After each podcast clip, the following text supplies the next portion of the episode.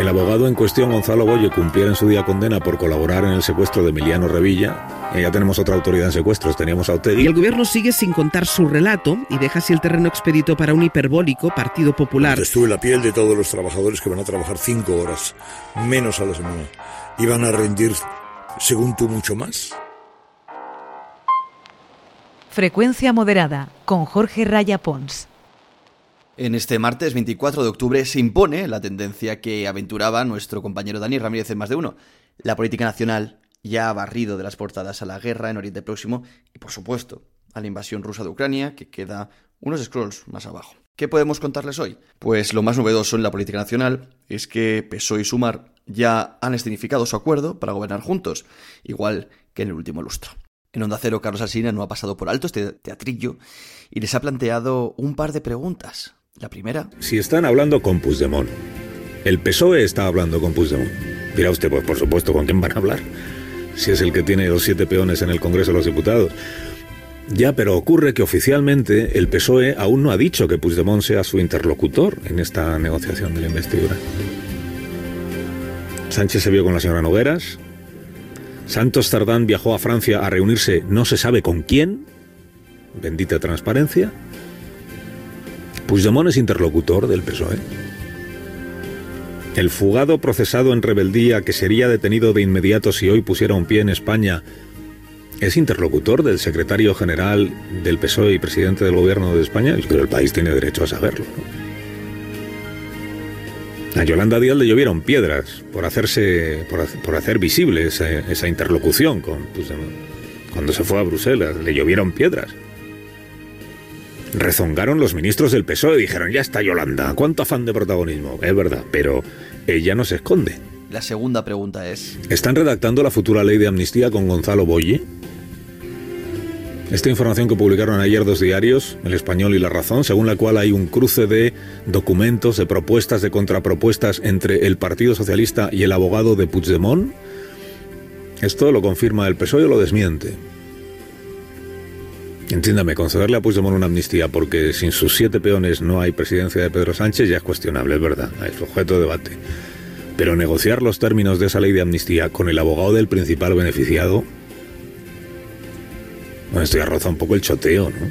Bueno, no lo roza, lo supera. Que el abogado en cuestión, Gonzalo Boye, cumpliera en su día condena por colaborar en el secuestro de Emiliano Revilla. Eh, ya tenemos otra autoridad en secuestros, teníamos a Otegui aunque esté pendiente de juicio por blanqueo de capitales con Sito Miñanco, en fin, ya sorprende poco, porque a este punto hemos llegado, pero que sea él quien tenga que dar el visto bueno a la futura ley de amnistía, si esto es verdad, es para nota. ¿eh?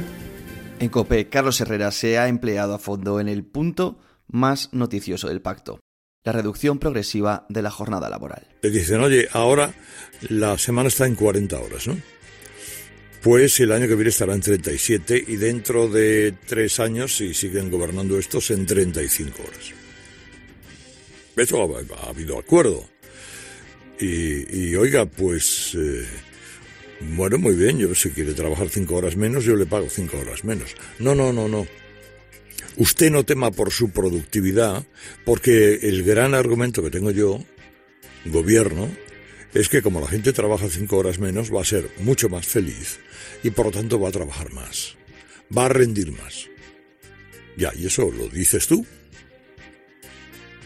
Te metes tú en la piel de todos los trabajadores que van a trabajar cinco horas menos a la semana y van a rendir, según tú, mucho más. Bueno, ese, atención a ese problema que nos lo vamos a encontrar y de qué manera. Y en la SER Ángels Barceló ha incidido en las negociaciones con el resto, porque es cierto que el material que están vendiendo como novedoso es lo que ya se daba por descontado. Son las negociaciones con los independentistas, con la ley de amnistía sobre el eje sobre el que pivotan las conversaciones, aunque desde el lado independentista se intenten colar nuevos argumentos para no perder pie entre su electorado. Y así los días van pasando sin que se acabe de cerrar nada en concreto y con el Partido Popular y los independentistas convirtiéndose en los dueños del relato, porque es ahí donde está la clave y la dificultad para el gobierno. Explicar bien los beneficios de una hipotética y controvertida ley de amnistía. Ya hace mucho tiempo que el manido relato se ha convertido en el centro de toda negociación, el quién lo cuenta y el cómo lo cuenta. El relato está más en el centro, incluso, que los propios debates ideológicos.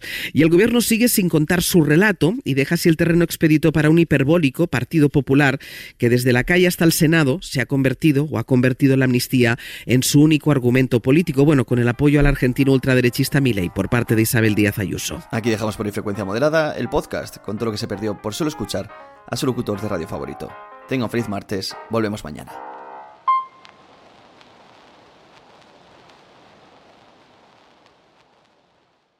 Hello, it is Ryan, and we could all use an extra bright spot in our day, couldn't we? Just to make up for things like sitting in traffic, doing the dishes, counting your steps, you know, all the mundane stuff. That is why I'm such a big fan of Chumba Casino. Chumba Casino has all your favorite social casino style games that you can play for free anytime, anywhere with daily bonuses. That should brighten your day a little.